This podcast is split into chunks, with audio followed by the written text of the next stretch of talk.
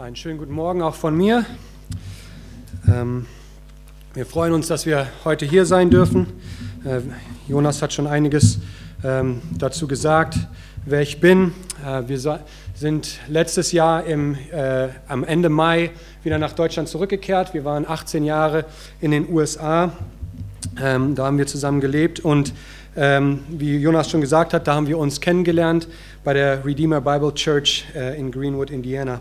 Äh, wir sind jetzt in Deutschland als Missionare unterwegs, Missionare für biblische Seelsorge. Äh, wir sind mit der Vereinigung ähm, VDM, Vereinigte Deutsche Missionshilfe, unterwegs. Und äh, wir sind direkt jetzt mit dem NBS verbunden, Netzwerk Biblische Seelsorge, um wirklich in Deutschland ähm, Seelsorge auch voranzutreiben.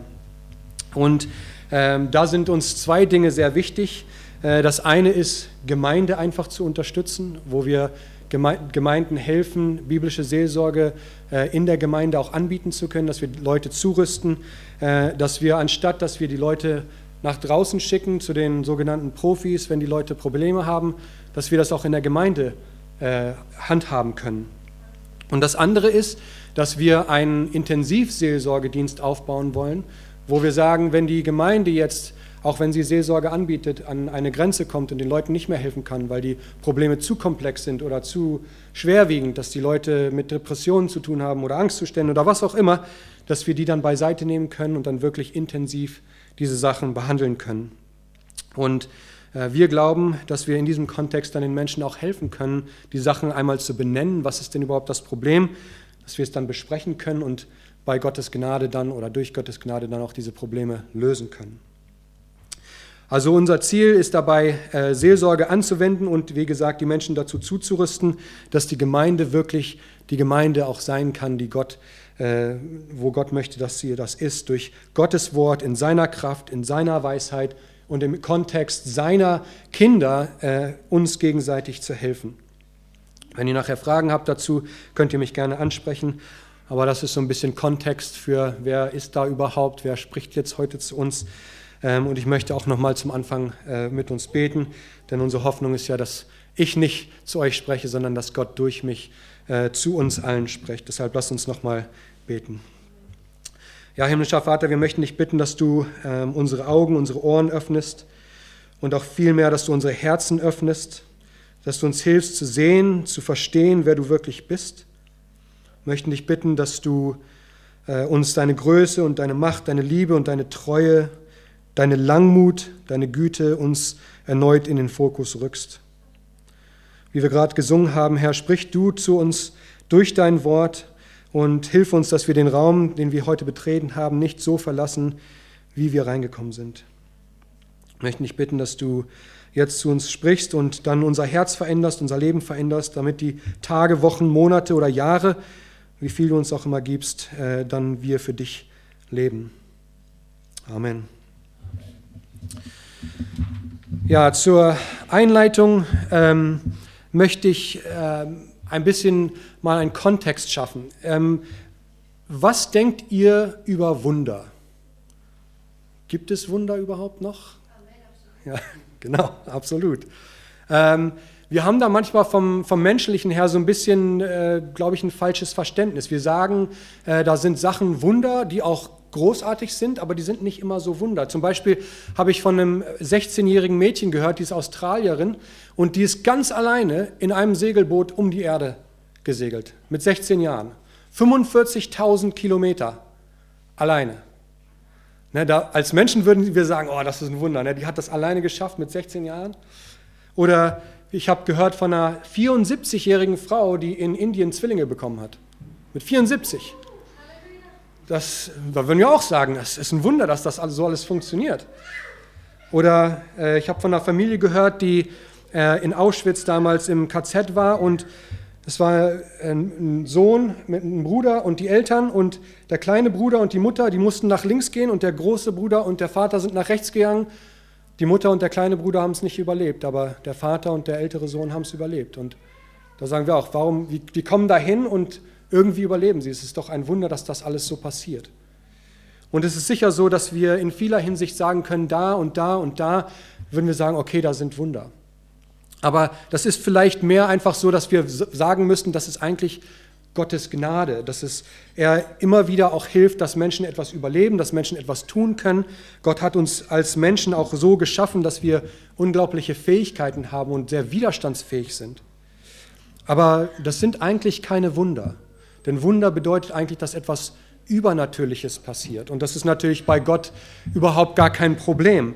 Aber da haben wir nochmal einen zweiten Kontext, nicht nur das, was wir als Menschen so denken, sondern was Gott auch in seinem Wort sagt weil Gottes Wort ist voller Wunder, immer und immer wieder. Und wir werden uns gleich auch noch mal einige Wunder an, äh, ein Wunder angucken. Aber denkt mal kurz nach. Ich weiß nicht, wie lange ihr schon äh, gläubig seid, wie viel ihr von der Bibel wisst, aber denkt mal eben nach. Was für Wunder kommen euch denn in, in den Sinn? Ihr müsst nichts laut sagen, aber denkt mal eben für eine Minute nach.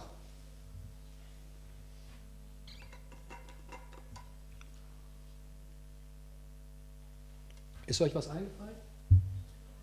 Gibt ja, gibt ja viele Möglichkeiten. Zum Beispiel Sarah, Abraham, Abrahams Frau, mit über 90 hat sie ein Kind gekriegt. Oder Mose und die zehn Plagen, das ist ja so kindergeschichtlich so, wenn wir der, im Gottesdienst sind, diese Sachen kriegen wir mit. Na, oh, diese ganzen Wunder, die passiert sind. Oder Mose teilt das Meer. Oder Gott regnet Feuer vom Himmel äh, mit Elia. Oder Jesus speist die 5000.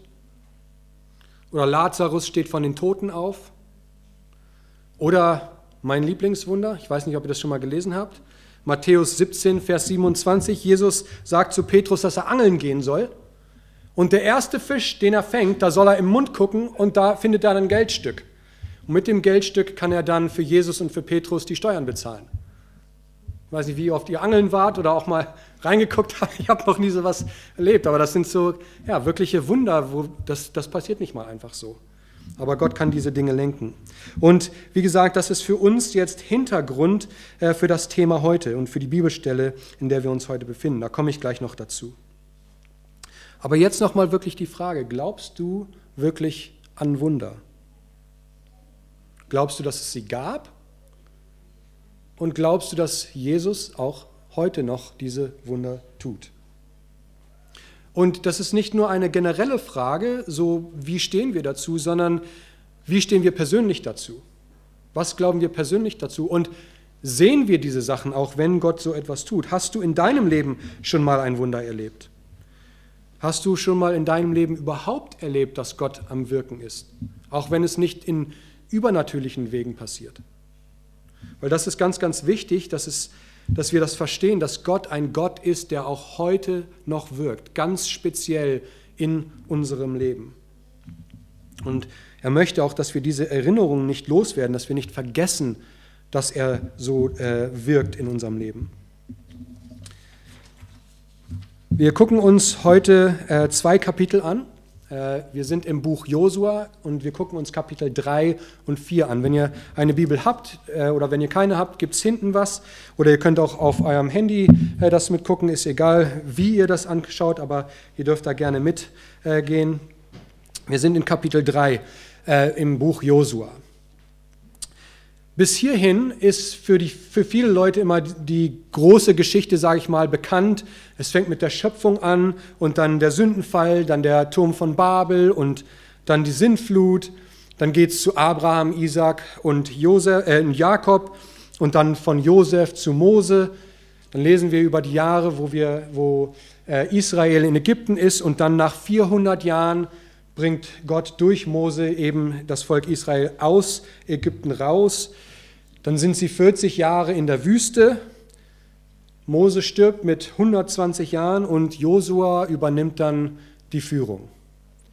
Und da sind wir jetzt an dem Punkt in Kapitel 3, wo das Volk Israel aus Ägypten durch die Wildernis endlich sozusagen vor der Tür steht vom verheißenen Land am Jordan.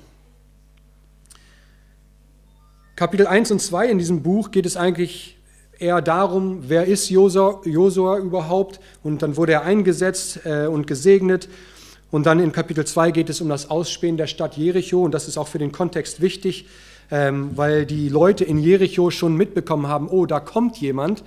Und wir haben eigentlich vor den Leuten Angst, weil wir gehört haben, welchen Gott sie haben und was für Wunder er tut.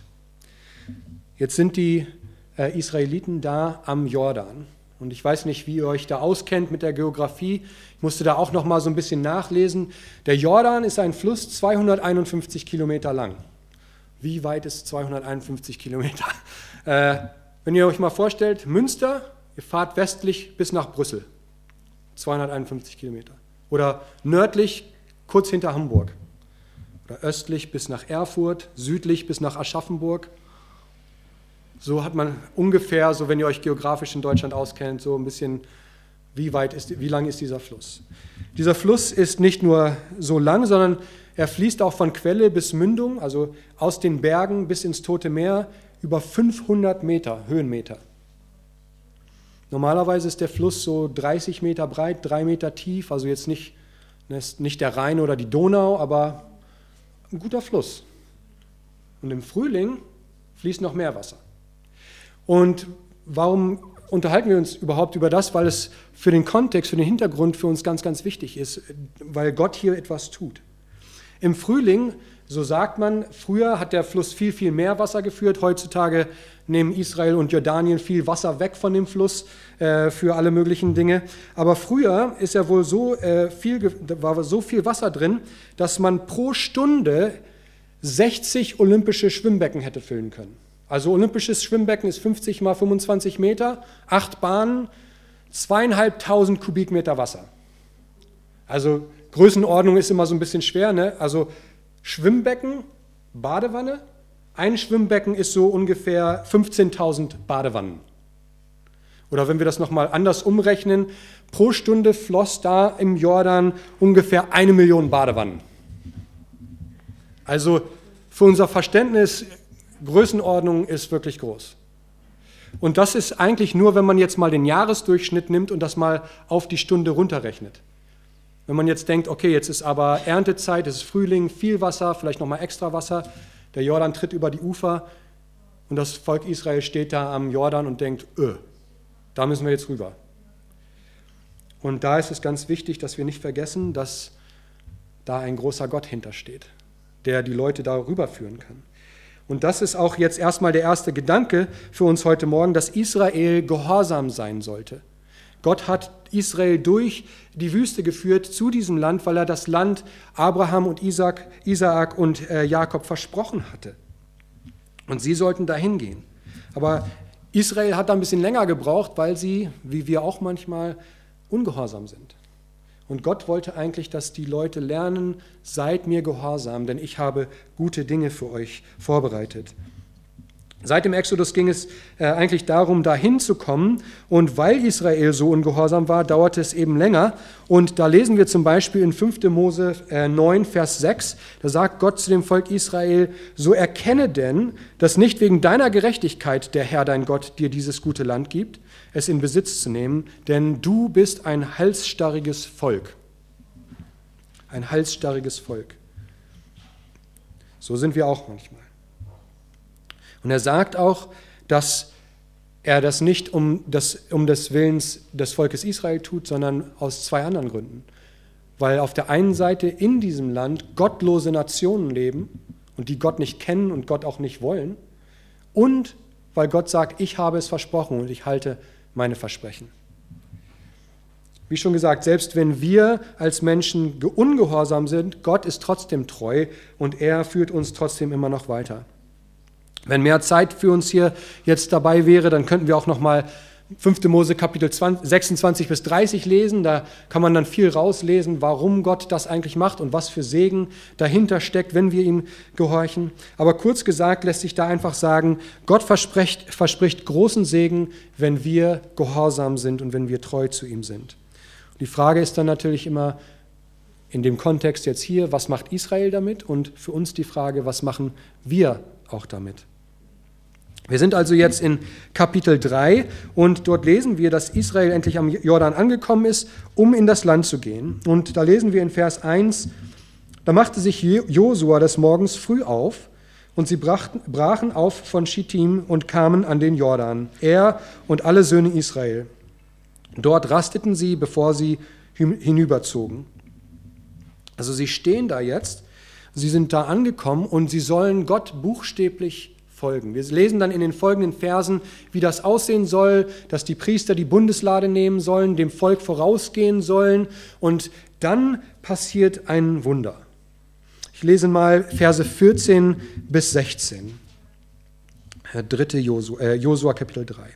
Und es geschah, als das Volk aus seinen Zelten aufbrach, um über den Jordan zu ziehen, wobei die Priester, die die Bundeslade trugen, vor dem Volk herzogen.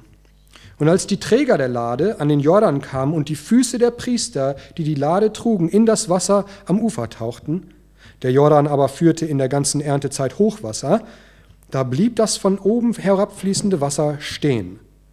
Es richtete sich auf wie ein Damm, sehr fern bei der Stadt Adam, die bei Zaretan liegt, und das Wasser, das zum Meer der Steppe, dem Salzmeer hinabfloss, verlief sich völlig. Also die stehen an einem Fluss, wo eine Million Badewanne, Badewannen jede Stunde vorbeifließen. Und wenn die Priester in das Wasser treten mit der Bundeslade, dann hört es auf einmal auf zu fließen. Und Adam war ungefähr 20 Kilometer nördlich und da staute sich das Wasser auf. Nun stellt euch mal vor, das Volk Israel zu der Zeit, anderthalb Millionen Menschen mindestens, wenn nicht sogar noch mehr, keiner weiß es genau, sagen wir mal anderthalb Millionen Menschen und die ganzen Tiere, die sie hatten, Kamele, Esel, äh, Ziegen, äh, Schafe und ihr ganzes Hab und Gut. Und da sollen sie jetzt alle darüber gehen. Das dauert dann ein bisschen. Und in der ganzen Zeit stauen sich da Millionen von Badewannen auf. So können wir uns das vorstellen. Das passiert nicht mal einfach so. Und nicht nur staut sich das Wasser auf, sondern auch das ganze Flussbett, wo sie ja durchgehen sollen, das vertrocknet. Sofort. Damit das Volk Israel über den Jordan gehen kann. Und das ist der Gott, dem wir auch heute folgen, den wir anbeten.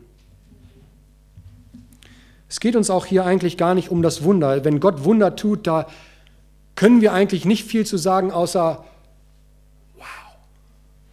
was macht Gott da?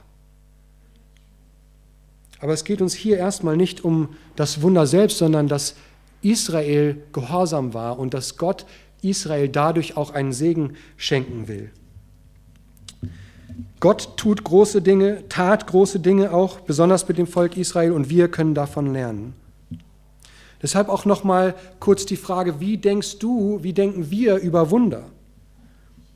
Sind wir, äh, nicht wie denken wir über Wunder, sondern wie denken wir über, über Gott selbst? Sind wir ihm gehorsam, weil wir ihn kennen, weil wir ihn sehen, weil es nichts gibt, was ihm im Wege steht? Kein Fluss, kein Berg, nichts. Kennst du das in deinem Leben, dass es Dinge gibt, wo du sagst, wenn Gott nicht eingeschritten wäre, dann wäre nichts passiert. Und ich weiß gar nicht, wie ich mit diesen ganzen Sachen umgegangen wäre. Wir dienen einem Gott, der wirklich ist, der echt ist, der lebt, der mächtig ist und der auch uns segnen will. Das heißt, wir wollen hier, wir sollen hier äh, als erstes lernen, wir sollen Gott gehorsam sein, denn er hat etwas Gutes für uns. Da ist es nochmal kurz wichtig, auch nochmal darüber nachzudenken. Ähm, es ist jetzt nicht so, dass nur weil wir gehorsam sind, dass Gott dann sagt, na jetzt gebe ich euch mal ein paar Sachen. Gott ist dazu nicht verpflichtet. Aber wir dienen einem guten Gott, das haben wir auch vorhin in Römer schon nochmal gehört, dass er uns in Christus Jesus alles geben will. Dass er nicht zimperlich ist mit den Sachen, die er uns geben will. Aber nur weil wir ihm gehorsam sind, bedeutet das nicht, dass er jetzt uns Sachen geben muss. Wie gehorchst du Gott? Es ist auch nochmal ganz wichtig zu reflektieren. Wir wollen ja nicht nur einfach sagen, na guck mal, Volk Israel, Gott tut große Dinge, ist schön und gut, dann gehen wir nach Hause sondern was will Gott uns mitgeben? Was sollen wir da mitnehmen? Und da können wir uns fragen, was hat er uns zum Beispiel ganz klar gesagt, sei gehorsam in dieser Hinsicht? Vielleicht hat es mit deinem Glaubensleben zu tun, dass du da irgendwas hast in deinem Herzen oder in deinem Tun, in deinem Denken, wo Gott sagt, nein, so soll das nicht mehr sein. Bist du da gehorsam? Bin ich da gehorsam? Wie gehen wir damit um?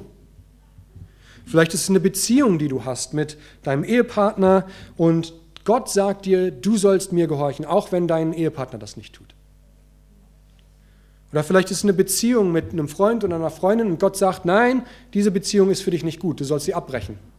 Ah, aber ich, ich möchte gerne und ich mag die Person und ich weiß nicht, sind wir gehorsam oder sind wir nicht gehorsam? gibt es viele Bereiche, die wir ansprechen könnten. Arbeit, Freunde, Familie, Gemeinde. Was sagt Gott zu dir konkret, wo du gehorsam sein sollst und folgst du ihm? Hörst du ihm zu?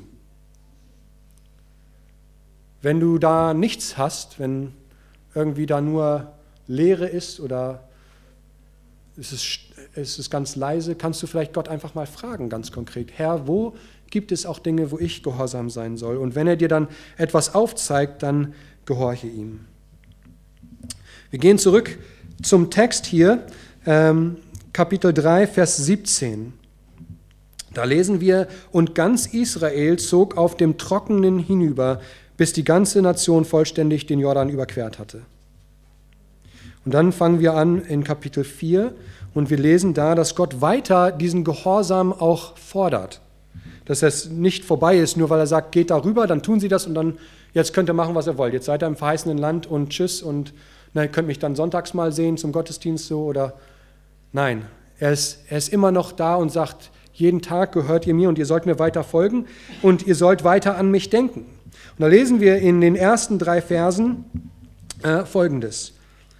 Und es geschah, als die ganze Nation vollständig durch den Jordan gezogen war, da sprach der Herr zu Josua, Nehmt euch aus dem Volk zwölf Männer, einen Mann für jeden Stamm, und gebietet ihnen Folgendes. Hebt euch hier mitten im Jordan von der Stelle, wo die Füße der Priester auf dem Boden standen, zwölf Steine auf, bringt sie mit euch hinüber und legt sie in dem Nachtlager nieder, wo ihr diese Nacht verbringen werdet. Also wir haben gehört, erstmal soll Israel Gott gehorsam sein und zweitens soll Israel Gott ein Denkmal bauen. Also sie sollen die Steine aus dem Jordan nehmen und sollen sie aufbauen. Dann können wir gleich natürlich fragen, okay, sie sollen gehorsam sein, auch in dieser Hinsicht. Waren sie gehorsam? Ja, können wir gleich vorspulen bis Vers 8 und da lesen wir dann, da taten die Söhne Israel, wie Josua geboten hatte hoben zwölf Steine aus der Mitte des Jordan, wie der Herr zu Josua geredet hatte, nach der Zahl der Stämme der Söhne Israel. Brachten sie, brachten sie mit sich in das Nachtlager hinüber und legten sie dort nieder. Und dann Vers 9, zwölf Steine aber richtete Josua mitten im Jordan auf, an der Stelle, wo die Füße der Priester, die die Bundeslade trugen, gestanden hatten. Dort sind sie noch bis zum heutigen Tag.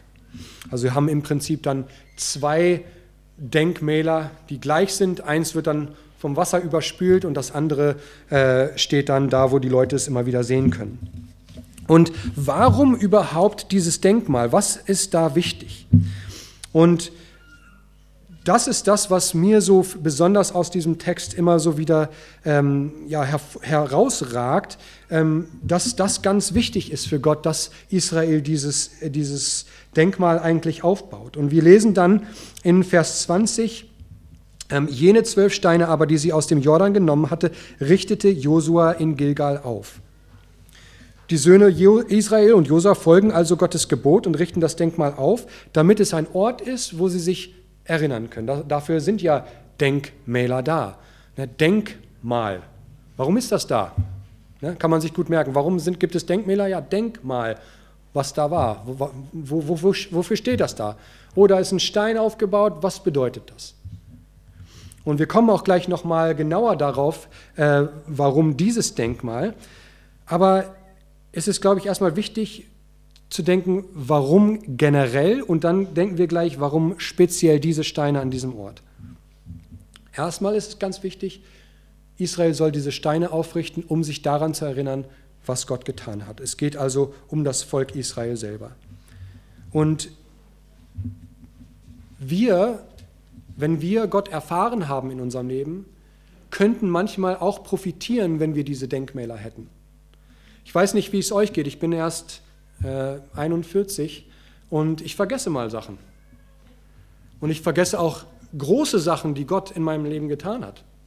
Weil wenn das Leben einfach am Laufen ist und die gegenwärtige Situation so ist, wie sie ist, dann denke ich manchmal, ah, was ist mit meinem Leben los? Ist so schwer, kompliziert, ich weiß nicht, was ich, was ich machen soll. Und ich vergesse, dass ich einen großen Gott habe, dem nichts im Weg steht.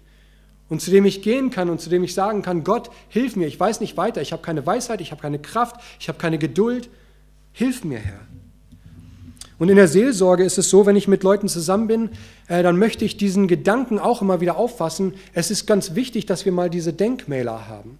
Deshalb, ich gebe geb Leuten manchmal Hausaufgaben in der, in der Seelsorge, damit sie die Sachen mit nach Hause nehmen. Wir haben uns über Sachen unterhalten, hier ist dein Problem, hier ist eine Lösung dazu, so sollen wir über Gott denken, so sollen wir leben. Aber vergiss das nicht, arbeite mal ein bisschen daran. Und manchmal bedeutet diese Hausaufgabe auch ein Denkmal zu machen. Das ist nicht immer ein Denkmal aus Steinen. Manchmal ist es zum Beispiel, dass Leute eine Liste aufschreiben von den Sachen, die ihnen widerfahren sind, die schwer waren, die äh, schmerzhaft waren. Dann sollen sie die aufschreiben. Und dann macht ihr ein Lagerfeuer irgendwo und dann verbrennen die Liste.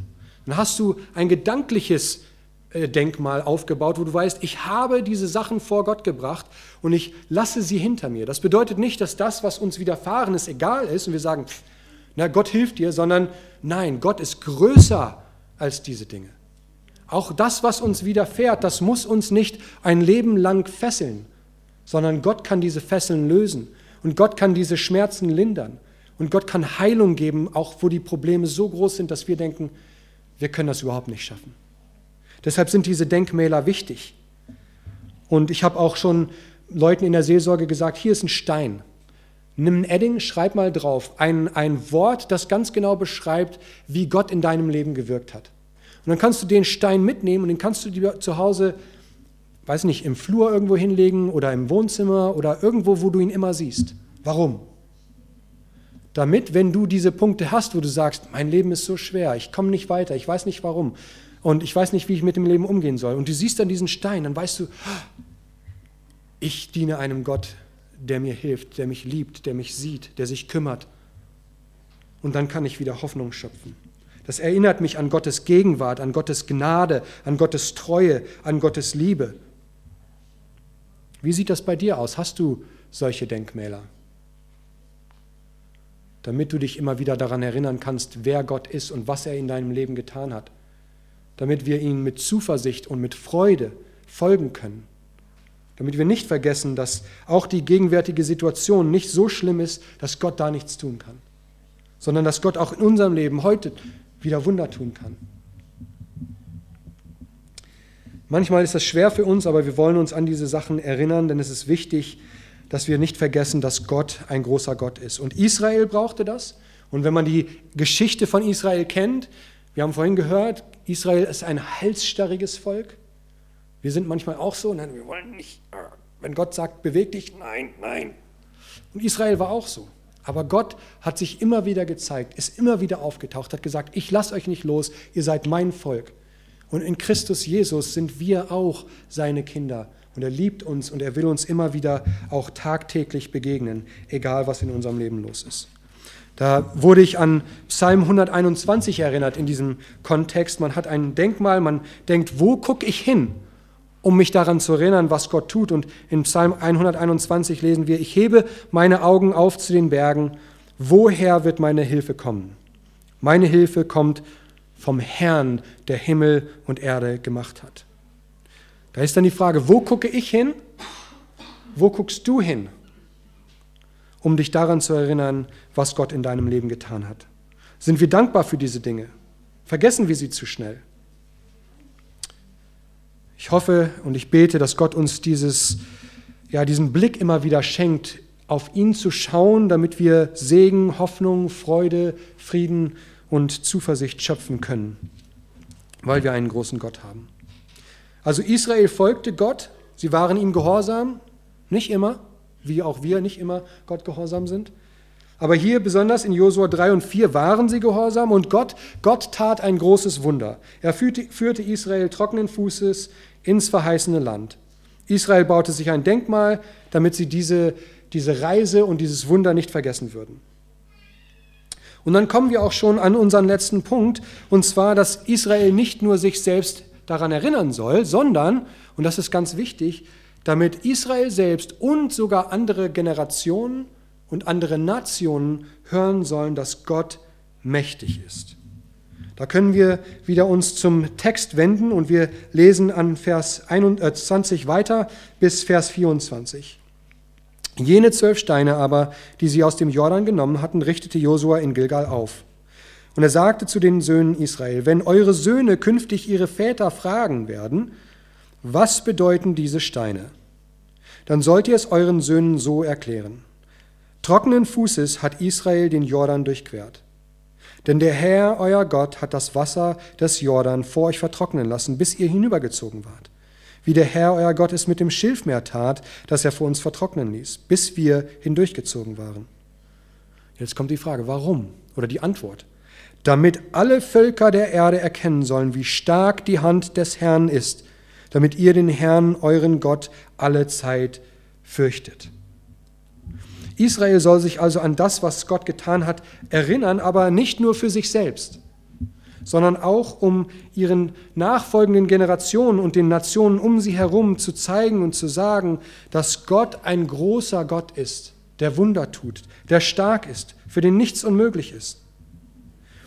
Das hat mich sofort in dem ganzen Kontext so an das Evangelium erinnert. Das ist eigentlich eine, eine Vorgeschichte des Evangeliums. Denn im, im Evangelium ruft uns Gott ja auch zu Gehorsam auf. Er sagt, tut Buße, dass wir umkehren sollen von unserem Leben, dass wir ihm gehorsam sein sollen, dass wir uns auf ihn richten sollen. Und dann, in dem Kontext, tut Gott auch ein Wunder das Wunder der Gnade, dass er seinen Sohn Jesus Christus für uns gegeben hat. Dass er am Kreuz für uns gestorben ist, für unsere Sünden, dass wir, wo wir sündig waren, wo wir eigentlich diesen, diesen Zorn diese, und auch den Tod hätten erfahren sollen, Jesus das auf sich nimmt, damit wir Leben haben. Und wenn wir das glauben, wenn wir wissen, dass Jesus gestorben ist und wir glauben, dass er für uns direkt gestorben ist, dass, wir, dass er starb wegen unserer Sünden und dass er wieder auferstanden ist und dass er jetzt zur Rechten Gottes regiert, dass das alles die Wahrheit ist, dann werden wir von Gottes Zorn und von der Sünde und von der Ungerechtigkeit gerettet in Jesus Christus. Und das ist eine wunderbare Nachricht. Warum würden wir die für uns behalten? Israel sollte nicht das für sich behalten, was passiert ist, was Gott alles getan hat, sondern sie sollten es weitergeben und so, so sollen wir auch mit Wort und Tat in unserem Leben diese Sachen weitergeben. Ich habe gerade das Evangelium angesprochen. Ihr kennt wahrscheinlich auch die Verse aus Matthäus 28, Verse 19 bis 20. Geht nun hin und macht alle Nationen zu Jüngern und tauft sie auf den Namen des Vaters und des Sohnes und des Heiligen Geistes und lehrt sie alles zu bewahren, was ich euch geboten habe. Und genau so lesen wir das eigentlich auch hier in Josua 4. Geht, es geht darum, dass Israel letztendlich diese Botschaft weitergibt. Damit alle Völker der Erde erkennen sollen, wie stark die Hand des Herrn ist, damit ihr den Herrn, euren Gott, alle Zeit fürchtet. Dann müssen wir uns wieder fragen, wie steht es da um uns? Wenn wir an das Denkmal oder diese Denkmäler denken, die wir haben, um uns daran zu erinnern, was Gott in unserem Leben getan hat, dass er mächtig ist, dass er treu ist, geben wir das auch andere, an andere weiter. Und das bedeutet gar nicht, dass Gott sagt, ne, ihr müsst jetzt als Missionare alle rausgehen und die Nationen, äh, äh, den Nationen, die, die das Evangelium weitergeben, ne, ihr müsst jetzt alle Missionare werden. Das, das ist gar nicht unbedingt nötig. Und es bedeutet, bedeutet, noch nicht mal, dass ihr Evangelisten seid und dass ihr hier nach Münster jetzt in die, in die Stadt geht, ne, morgen, ja, ich predige jetzt das Evangelium. Wenn ihr das tut, preist den Herrn. Da werden wir uns nicht beschweren. Aber das ist auch nicht für jeden. Aber gebt ihr es überhaupt weiter? Was ist zum Beispiel, fangen wir erstmal bei uns selber an. Wie oft erzählst du dir selbst die gute Nachricht, dass Gott ein mächtiger Gott ist? Oder wie oft erzählst du dir, dass dein Leben schlecht ist, dass du Probleme hast, Depressionen, Angstzustände, du hast Zweifel an Gott, du weißt nicht weiter. Und das überwiegt, anstatt dass du dir selbst das Evangelium predigst und dich selbst daran erinnerst, Gott ist ein großer Gott. Und wenn wir von uns selbst einen Schritt weiter denken, was ist mit eurer Familie? Ehepartner, Kinder, Eltern, Geschwister? Wissen die von Jesus, weil du das weitergibst, was er Großes in deinem Leben getan hat. Und da dürfen wir uns immer wieder auch auf Gott stützen und sagen, Herr, ich weiß gar nicht, wie ich das tun soll, ich habe die Worte dazu nicht, ich habe die Weisheit dazu nicht, aber hilf mir. Und immer wenn wir ihn fragen, dann ist er ein guter und gütiger Gott, der uns immer wieder auch Weisheit und Kraft und Freude dabei schenkt. Und da ist es ganz wichtig, dass wir diese Sachen mitnehmen, dass wir nicht nur sagen, ja, schön, Gott hat ein Wunder getan für Israel, das war eine interessante Geschichte, ne? Millionen von Badewannen, die sich aufgestaut haben, ist toll, kann ich mich daran erinnern. Aber Gott ist ein persönlicher Gott. Und er will, dass wir diese Sachen mit uns äh, in, in unserem Leben mitnehmen und nicht vergessen, wer er ist. Und dass wir für ihn leben. Deshalb Gehorsam und Nachfolge und Erinnerung an Gottes Macht und Größe sind in diesem Kontext sehr wichtig. Und auch die Verbreitung dieser guten Nachricht. Aber diese Sachen wollen wir im Leben umsetzen und wir wollen den Herrn bitten, dass er uns da auch wirklich zur Seite steht. Deshalb lasst uns nochmal beten und den Herrn speziell auch für diese Sachen bitten. Vater im Himmel, wir möchten dir danken, dass du ein großer Gott bist, dem nichts im Weg steht. Dass du große Wunder tun kannst, dass du es in der Vergangenheit getan hast und dass du auch heute noch große Wunder tust. Dass da, wo wir in der Sackgasse sind, wo wir nicht weiter wissen, ob es gedanklich ist oder emotional, ob es äh, um Weisheit geht oder um einfach die Worte zu finden, um jemand von dir zu erzählen. Dir steht nichts im Weg. Bitte hilf uns, Herr, für dich zu leben, gehorsam zu sein und dann aber auch den Segen äh, in Empfang zu nehmen, den du da für uns hast. Dass du uns Freude gibst, dass du uns Ruhe gibst, dass du uns Hoffnung gibst, wenn unser Leben so dunkel zu sein scheint. Und besonders in diesen Tagen, wo Pandemien sind, wo, wo Kriege sind, wo andere Sachen uns äh, Angst machen, wenn wir genug Gas haben oder, oder Strom für den Winter, wie wird es aussehen, Herr? Wir, wir haben ein Leben, das aus unserer Sicht sehr zerbrechlich ist, aber wir dienen einem großen Gott. Hilf uns, Herr, das nicht zu vergessen. Gib uns Kraft, gib uns Freude, dein Evangelium auch immer wieder weiterzugeben, auch wenn es nicht in den Nationen ist und wenn es nicht in den Städten ist, wenn wir auch keine Prediger in der Gemeinde sind, so lass uns doch, Herr, zumindest uns selbst daran erinnern und das an unsere Familie weitergeben, dass du ein großer Gott bist. Wir wollen dich loben und preisen und bitten dich für all diese Dinge im Namen Jesu. Amen.